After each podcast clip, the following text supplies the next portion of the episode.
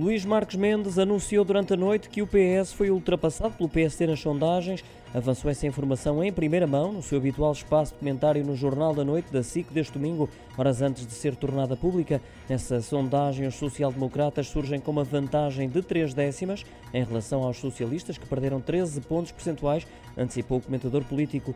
A hegemonia do PS durou vários anos, tendo agora sido quebrada, demonstram esses resultados revelados por Marcos Mendes. Números que justificam a apreensão do governo, ainda segundo o comentador, numa altura em que se fala com mais insistência num cenário de eleições antecipadas. Ainda assim, e apesar da derrapagem, o executivo de António Costa merece os elogios de Luís Marques Mendes pelas recentes medidas tomadas relativamente aos pensionistas.